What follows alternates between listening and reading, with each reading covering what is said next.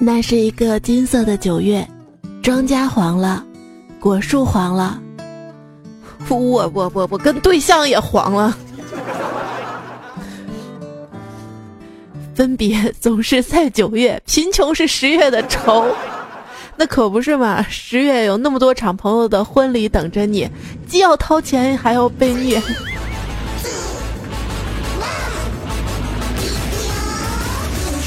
好啦，别愁啦，手机原件的你，希望你都好。你需要笑哈哈，更需要雅马哈。欢迎您来收听由雅马哈乐器音响冠名播出的段子来了，记得点击这期节目图片左下方的泡泡条，参与活动可以赢取雅马哈音响哟。我是深秋胖的像球，还顶着丑陋的头的主播彩彩。魔镜魔镜，你说这个世界上最美丽的人是谁呀？呵呵，对不起，你的美光芒照万丈，把我闪瞎了。哎，听说镜子中的自己要比本人好看百分之三十。我咣当一声把我们家镜子就砸了，呵呵，比我美的都要死。那那那自拍出来的那照片比你还要美呢，你把手机也砸了吧？这嫉妒心不得了啊！说心机是什么呢？就是我憋了一夏天也没怎么露腿，在初秋的时候开始穿裙子，现在满大街比我白的不多了呢。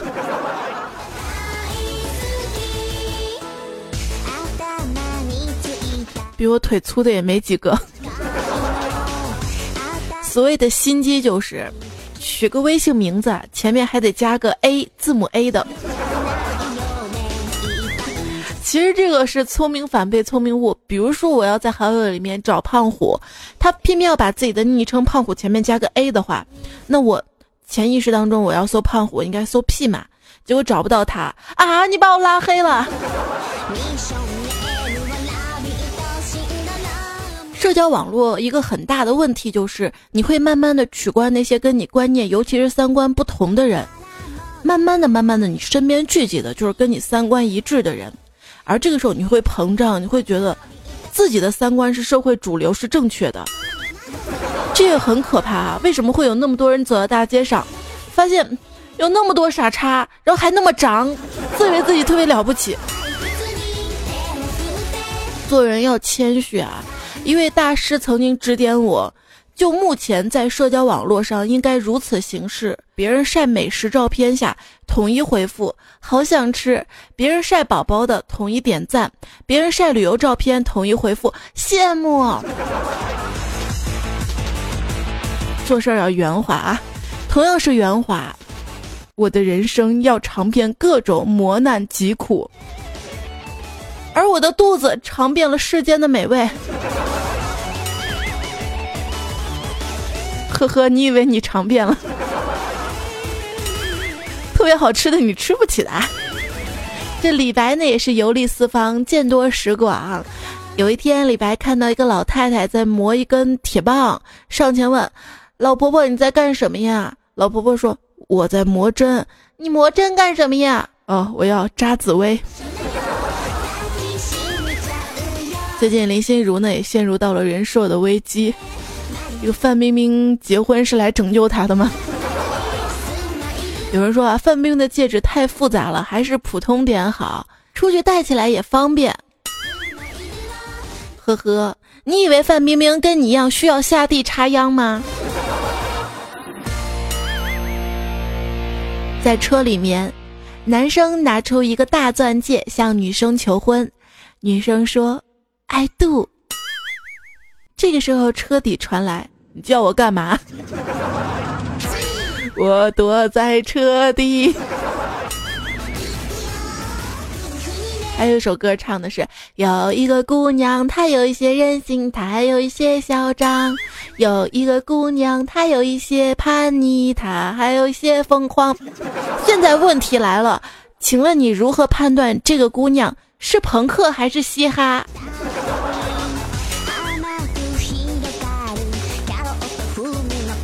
有一个朋友准备玩一个数字摇滚的乐队，名字要体现音乐的风格啊。终于想了半天啊，想好了一个乐队的名字，叫“鸡兔同笼乐队”。够数学了啊！每个人呢都应当有一点点兴趣，但是当你在社交网络上看到一个人的兴趣爱好一栏上写着“音乐、旅游、美食”，请注意，这个人没有任何爱好。因为人人都喜欢嘛。说如果搜索引擎能够按照浏览历史给用户配对，那将是史上最盛大的网络相亲了。对，之前还有人说这个 BAT 三家公司嘛，百度越来越不行了，就是因为它没有用户基量嘛。怎么没有？赶紧啊，趁世世纪佳缘不行的时候。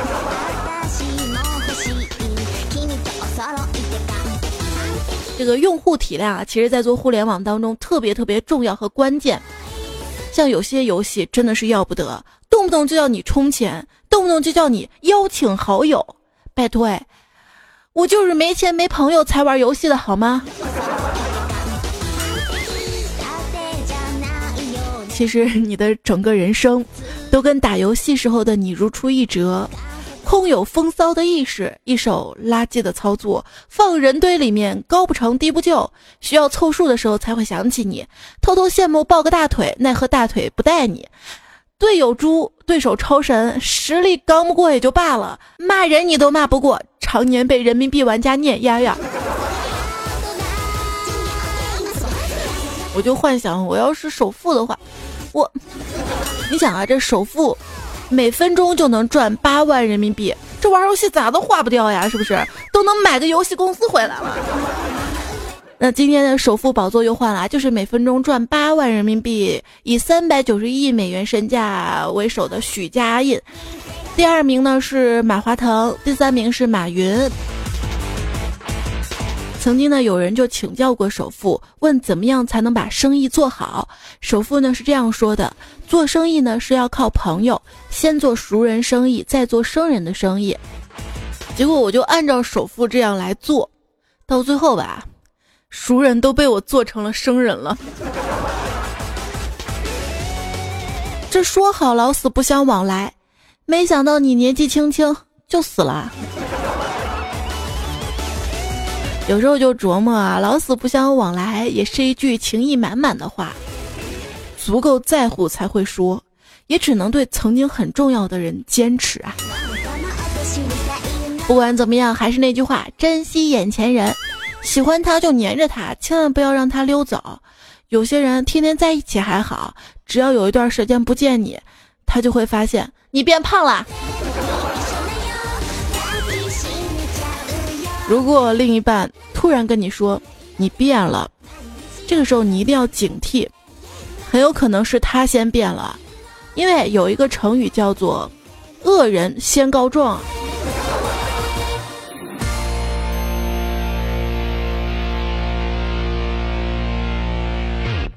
有朋自远方来，虽远必诛。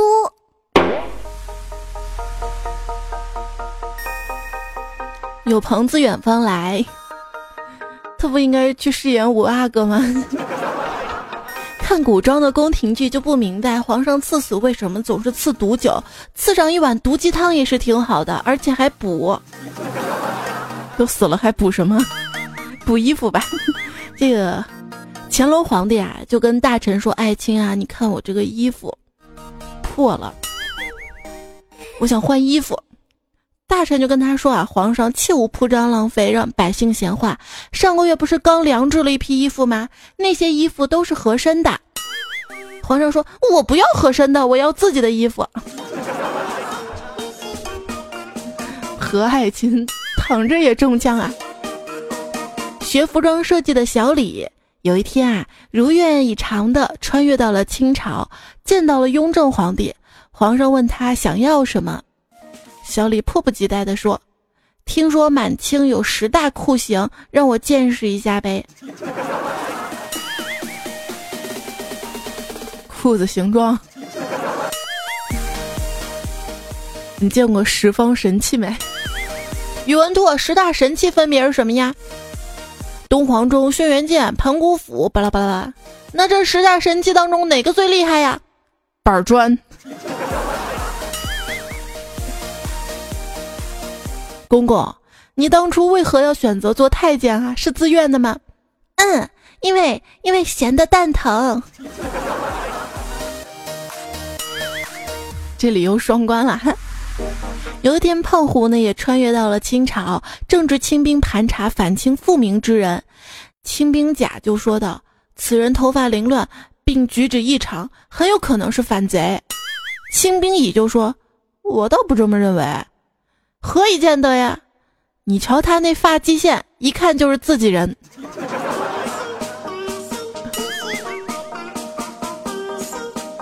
猝死已经不是当代青少年程序员担忧的主要问题了，脱发才是。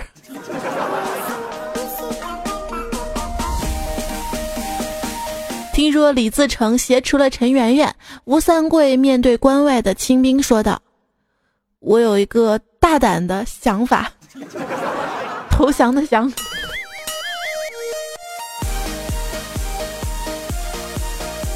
话说赤壁之战的时候，曹操呢派蔡中、蔡和去东吴卧底。鲁肃对周瑜说道：“此二人来头不带家眷，恐为诈降。”周瑜笑道：“说子敬多虑了，我已命令甘宁严守营房茅厕和火药仓库，他们若敢诈降，我们就让他吃屎。”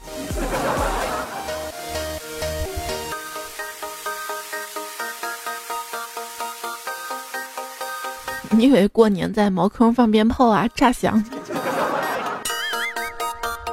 只见秦王丝毫没有用十五座城池换这块和氏璧的意思。蔺相如说。大王不讲诚信，这块和氏璧我要带回赵国。如果大王敢来抢，我就跟这块璧一起撞碎在柱子上。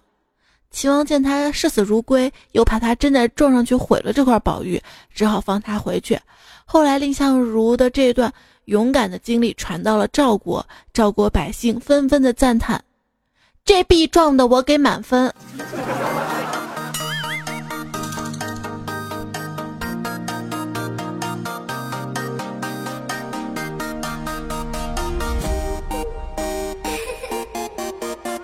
一天，萧何说：“主公，无论何时，总会有很多小弟跟在您身边，他们对您真是寸步不离。能不能告诉我你是怎么办到的？”刘邦笑道：“说哈哈哈哈，因为我开了移动热点啊！眼看魏军就要攻上城墙了，看着越来越多的魏军越过了城墙，眼见蜀军抵挡不住了，怎么办？怎么办？”众将一起望向丞相，丞相一咬牙，把墙上的 “VPN” 三个字儿擦掉了。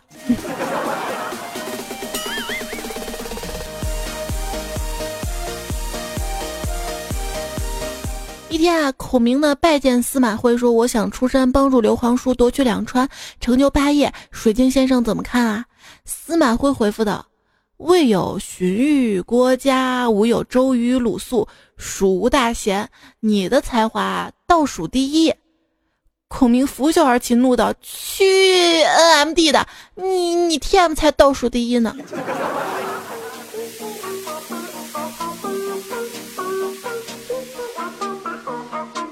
话说当年诸葛亮收服孟获之后，班师回朝，大军行至泸水，突然阴云密布，狂风大作，巨浪滔天，军队没有办法渡河。孟获解释道：“这是战死的鬼魂作祟，要用四十九颗人头祭供，方可渡江。”诸葛亮冥思苦想啊，终于想出了一个绝妙的办法。只见他。拿出手机，打出了一波零四十九比零的战绩，最终成功被举报呀！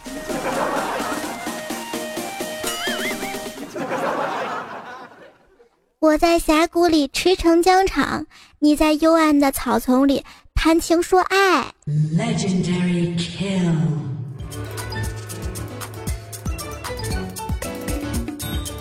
勾践灭了吴国，大摆庆功酒啊！范蠡想要归隐，勾践说：“你的功劳很大，喜欢什么我都赐给你。”范蠡说：“我我喜欢西施。”勾践一听，觉得出乎意料啊，但想想每个人都有自己的喜好，便换人带上来了一头狮子，对他说：“那你吸吧。”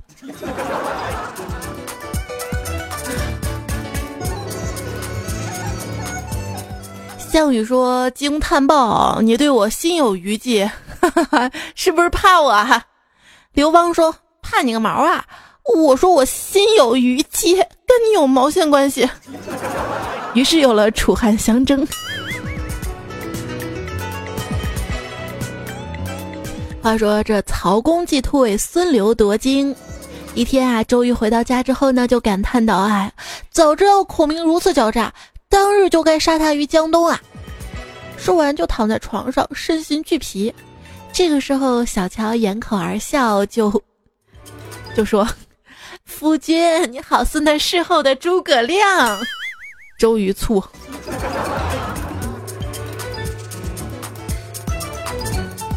这说到诸葛亮啊，有一天啊，干总呢就收到了一位美女同事的邀约，说下班之后呢，他又叫两位美女同事。大家呢一起去酒吧玩儿，干总想去啊，可是有事儿，就回说：“唉，狼多肉少啊，老夫已不复当年之勇。”结果那边一同事立刻就回了他三个字儿：“诸葛亮。”干总，我猜猜，这这啥意思？就告诉你，舌战群儒。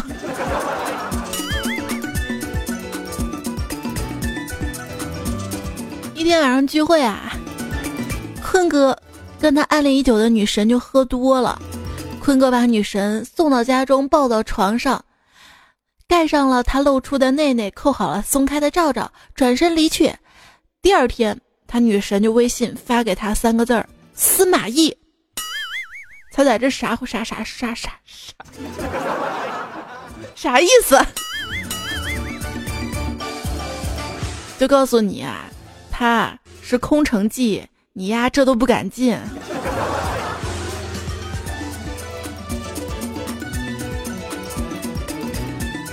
一天，张飞对孔明说：“你咋就知道用火攻嘞？”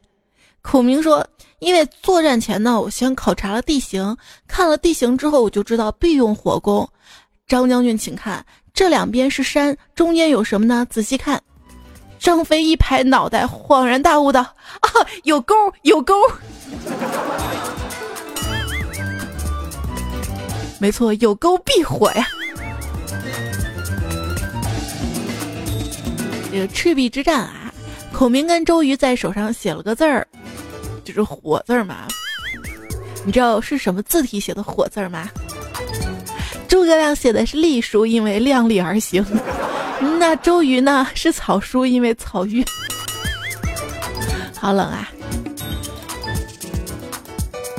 那一日啊，诸葛亮就问风啊风啊，你可以像西瓜吗？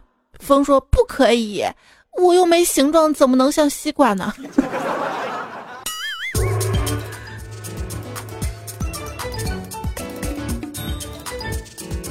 关羽请战华雄，曹操命人斟上热酒一杯，与关羽饮了上马。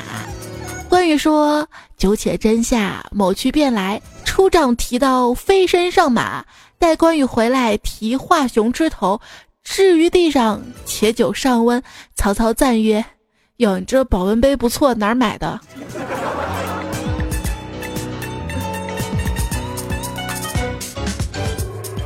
关羽被杀，赤兔马想死了，突然开口说：“生而为马，我很抱歉。”孙权一听，大惊道。也不愧是赤兔宝马，不但跑得快，还能生成二维码。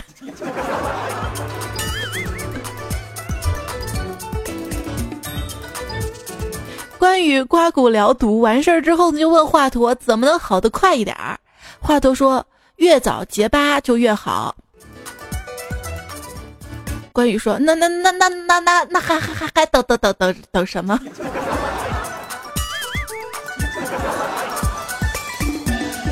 刘备说：“在下姓刘，名备，字玄德。”关羽说：“在下姓关，名羽，字云长。”张飞说：“在下姓张，名飞，字字俺不会写。”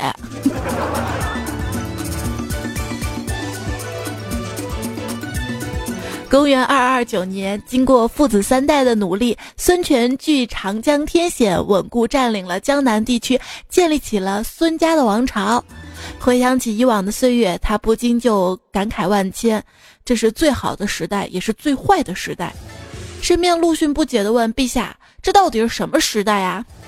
孙权看着远方，坚定地说：“这是欧巴江南时代。”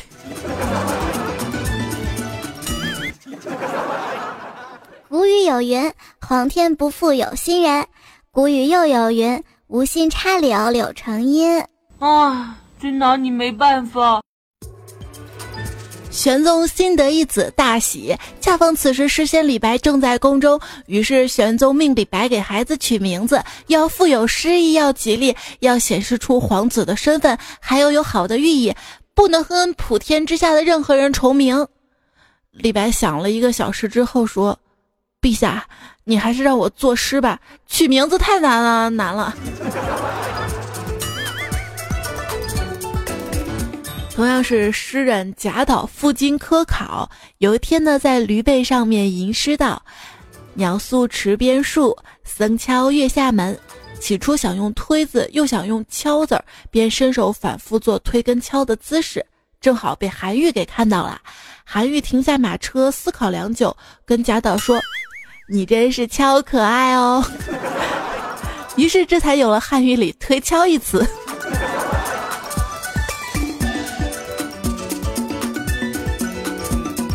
再说回李白，一天李白逃学去玩，途中遇到了一个老奶奶，老奶奶手中磨着一根铁棒。老奶奶，你在干什么呀？我在磨铁棒呀。你为什么要磨铁棒啊？啊，年纪大了，受不了了。老奶奶，你为什么要磨铁棒呢？我要做一根绣花针。虽然铁棒很粗，但只要有恒心，很快就能磨成针。李白听到之后感到特别震惊，对老奶奶说：“那你能不能到别处去磨啊？这 T M 是我方野区呀。”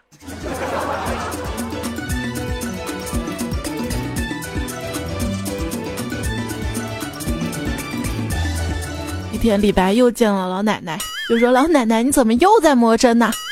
老奶奶说：“只要功夫深，铁杵磨成针。”李白听了之后特别激动啊，很想知道老奶奶的功夫到底如何。接着，老奶奶就领着他去了旁边阁楼的小房间。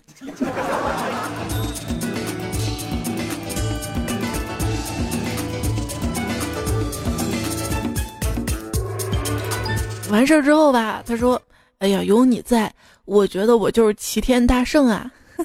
你是说我是紫霞仙子吗？不不不不不，你是五指山。咦，这是啥？金箍棒？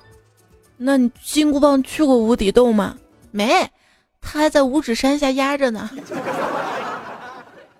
孙悟空被压在五指山下五百年，后来呢被唐僧救了出来。悟空说：“你把我救出来了，以后你就是我师傅了。呃，提什么要求我都会去做的。”唐僧说：“那送我去西天吧。”悟空一棒子就将唐僧给打死了。哎呦，活了几百年还没见过有人有这么贱的要求啊！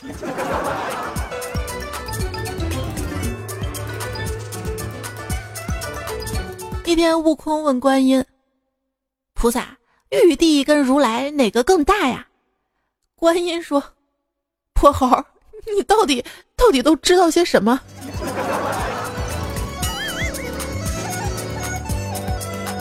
悟空三打白骨精，唐僧质问道：“明明是人，为什么你非要说他是精呢？”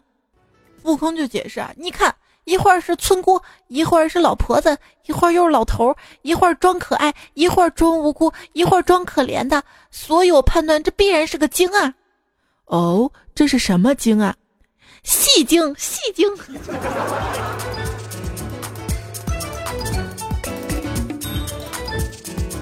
悟空三打白骨精，唐僧要赶他走，悟空呢就说了一句：“哼，不怕神一样的对手，就怕猪一样的队友啊！”猪八戒躺在地上捂着脸说：“呵呵躺躺在地上也中枪，没没没天理呀！”在在高老庄上，孙悟空变成了高翠兰的模样，骗猪八戒抱他。猪八戒上前闻了闻，皱起了眉头。悟空说：“你怎怎怎么不抱我呢？”八戒说：“不不不是不抱，石猴味道。”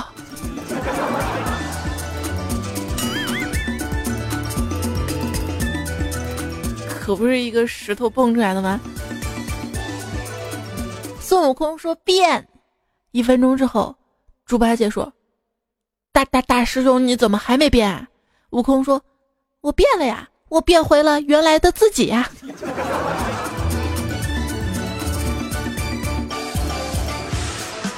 话说，一五五零年是中国影视行业最重要的年份。这一年，吴承恩开始创作《西游记》，为后来的中国电影票房做出了巨大的贡献。你看，都是改编《西游记》嘛。啊？那《龙珠超》呢？这个《龙珠超》编剧透露说，孙悟空将会有新的变身。那孙悟空离修成七十二变又近了一步呢。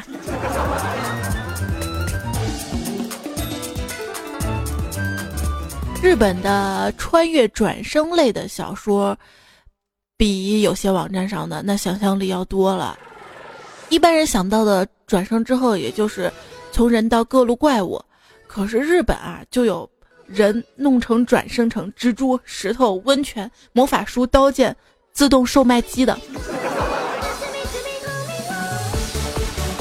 我是高中生侦探工藤新一。当我跟青梅竹马的同学毛利兰一起到游乐园游玩的时候，却目击了黑暗组织的交易现场。当时我只是顾着偷看交易，却忽略了从背后而来的另一同伙。我被那个人强灌了毒药。等我醒来的时候，我的声优就已经换人了。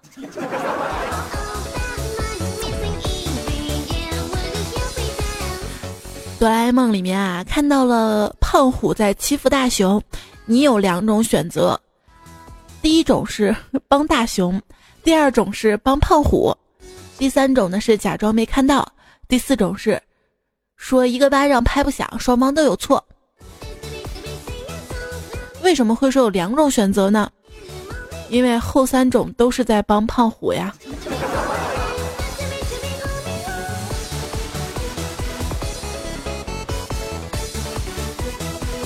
要说这日本动画片还是很励志的，几乎所有的主角都会凭借着自己的努力，从一个平凡人开始，逐步揭开自己不得了的身世和拥有他人永远没有办法获得的强大天赋。所以动漫就告诉你，背景什么的很重要。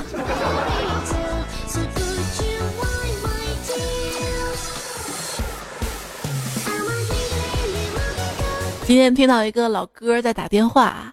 你不要给我推荐什么未闻花名、四月是你的谎言这种很虐的动画好吗？我这个人很感性的，我看见喜羊羊被灰太狼泡在锅里都会流下眼泪呢。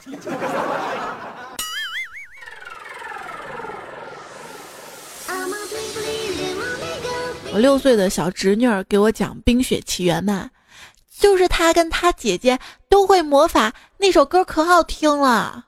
我妈就来了句：“我知道，我知道，我会唱的。”然后在我跟我侄女儿的鼓励之下，我妈唱了《青城山下白素贞》。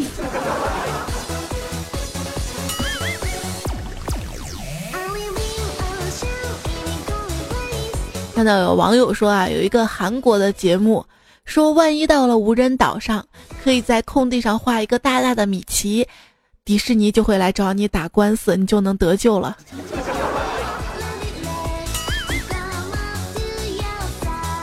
你知道吗？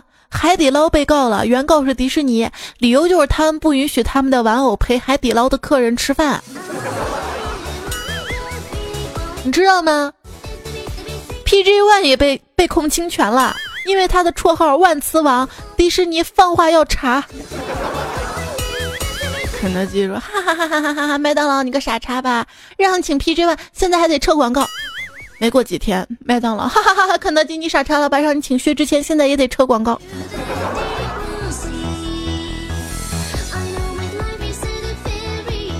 电视里面在做寿司广告，内容是一对情侣一边吃寿司一边讨论结婚的事儿。吃到一半的时候，情侣就说了：“我们还是算了吧。”然后打出广告词：“金枪鱼富含丰富的 DHA，为大脑添智力。”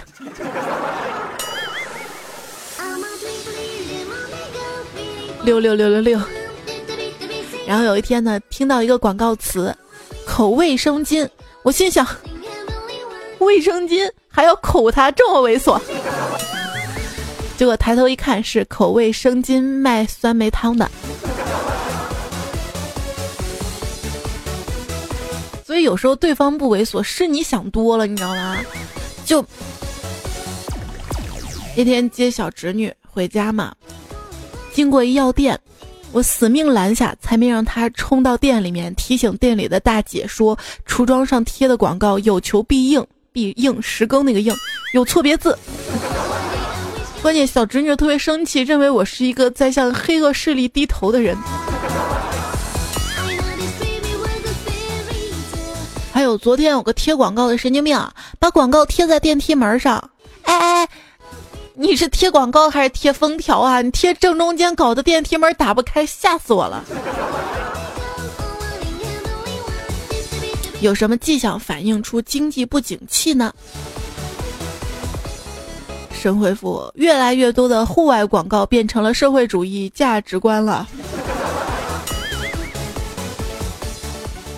陌生环境快速观察定律：越禁止什么，就证明那里这种现象越猖獗。对，就比如说西安的烟头特别多。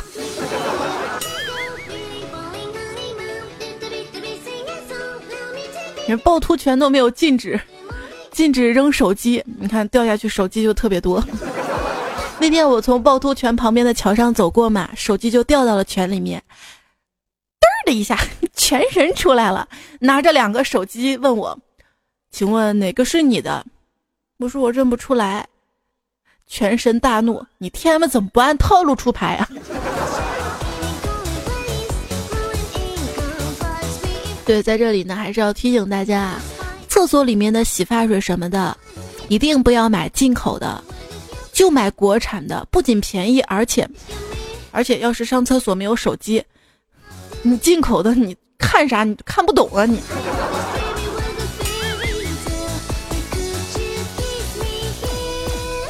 延时听到的节目呢是段子来了，我是主播彩彩。我的微信订阅号在微信右上角添加好友，选择公众号订阅号，搜“彩彩彩日采访彩”，搜到加关注就可以经常收到我发的推送啦。如果你平时遇到有趣的段子、糗事儿，也欢迎你通过我微信订阅号对话框，还有喜马拉雅的这个留言区告诉我。我们接下来看大家的留言了哈。憨巴豆就说：“彩彩 iPhone 发布会，我是凌晨看直播的。库克对 iPhone 叉的发音是 iPhone Ten。”这不是英语字母的 X，是罗马数字的十，是为了向 iPhone 发布十周年致敬的。那你知道为什么 iPhone 有十吗？哈，也有七，也有八，为什么没有九吗？因为七八九十，七八九十，七八九十了，七八九吃了。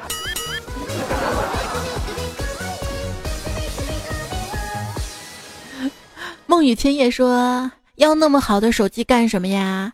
现在又不流行摆了啊！再说啦，别人都忙着看自己的手机，你手机再好，别人也懒得看呐。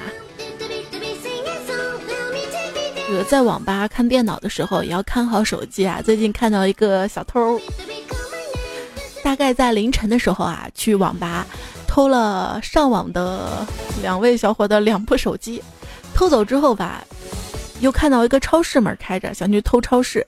就把手机放在自己的自行车的那个筐里，在超市偷了个钱包，还有几千块钱之后，回来之后发现自己自行车上两部手机没了。等他回家之后呢，打开钱包，看见里面全是欠条，又回去给人家送钱包，自行车也没了。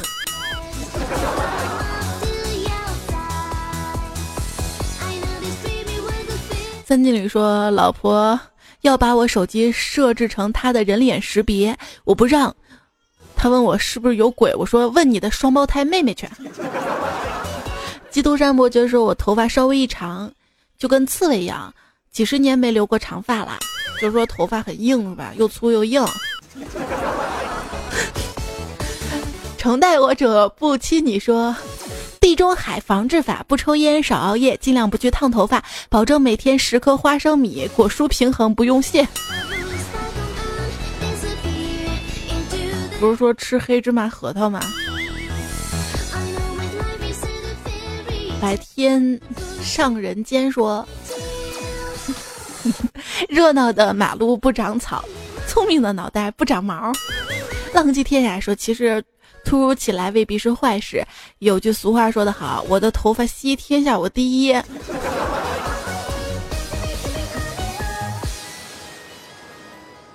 山顶树树：“我不知道女人秃头的原因，反正我知道男人秃头的原因是因为啪啪啪过度，肾水不足导致的。你看看落马的某某部长。”谁谁谁谁谁公布其荒淫无度的经历，就更相信这个观点了。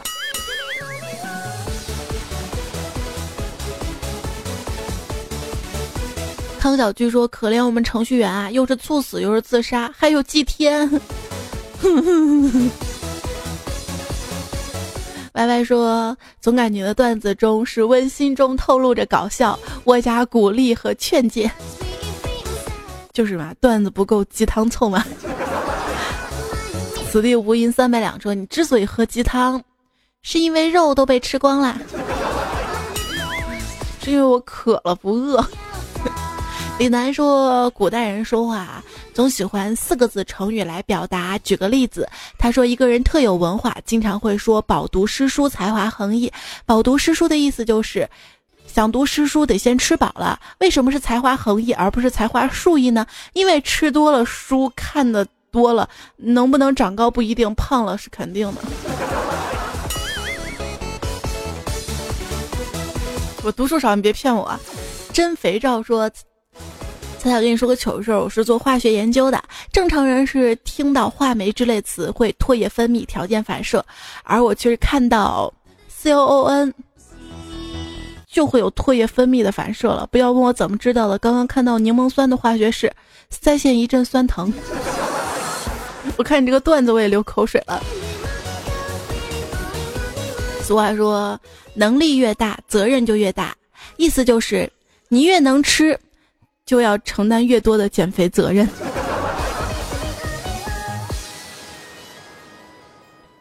陈瑞说：“我是武汉人。”办公室有个广东的同事，天天带饭。别人问他今天带的什么菜，他说不告诉你。我说饭盒里面可能有个福建人。他说坚决不吃福建人，吃武汉人。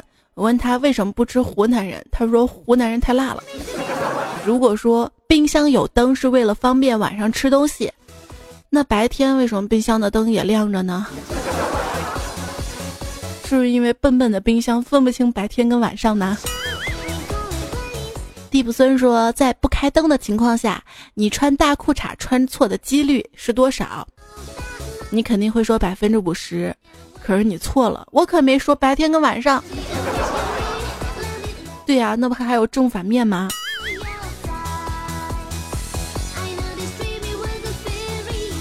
好冉冉说，上初中有一次在班上玩猜谜，有一道题的谜面是重男轻女打一地名，答案是。贵阳，我同桌小女生听到谜面之后，噌的站起来抢答道：“宝鸡，没毛病呀。”少年阿辉说：“白雪公主急着出去参加舞会，只穿了条连衣裙，却忘了穿内裤，打一种饮料。”好吧，我等会儿告诉你。即便那七个小矮人对白雪公主再怎么好。她最后要牵的还是王子的手。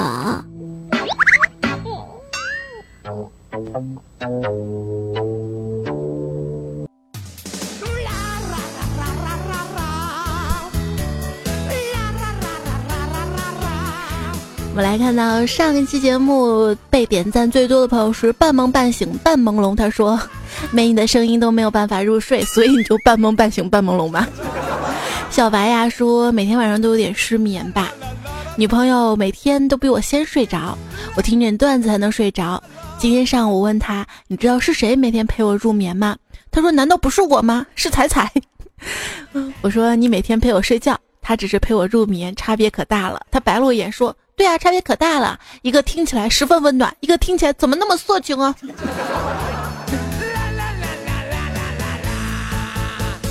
不管是哪一个，能陪到你就是最荣幸的事情啦。不过对于黑白颠倒的你们来说，真正的失眠是白天睡不着啊。要知道，白天休息好了，晚上才能睡得更香哟。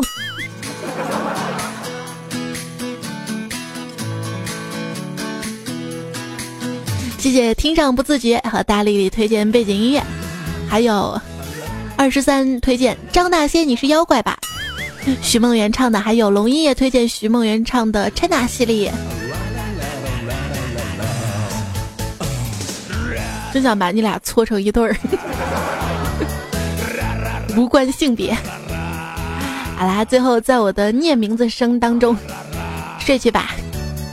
非常非常的感谢最近这期节目的沙发、青春年华、谁许谁、筒子大白菜的小香猪、一心彩、徐泥是承诺，还有静叶儿安好，还有梦、杨伟平、帅不过三秒、彩彩彩彩。要感谢到的是这期原创段子的段子手们。啦啦啦啦啦啦啦！小姐妹谢吐槽，我家一言。上师朱金月女士，山大神公子九宇国曲关地下天鹅应是美名笑百科，你活活笑不长。银教授买三个时间买个记。豆瓣梁海源，我家一言那只小羊，宗正轩野，犬粮大叔，天使大哥维克多刺猬路飞，党之超，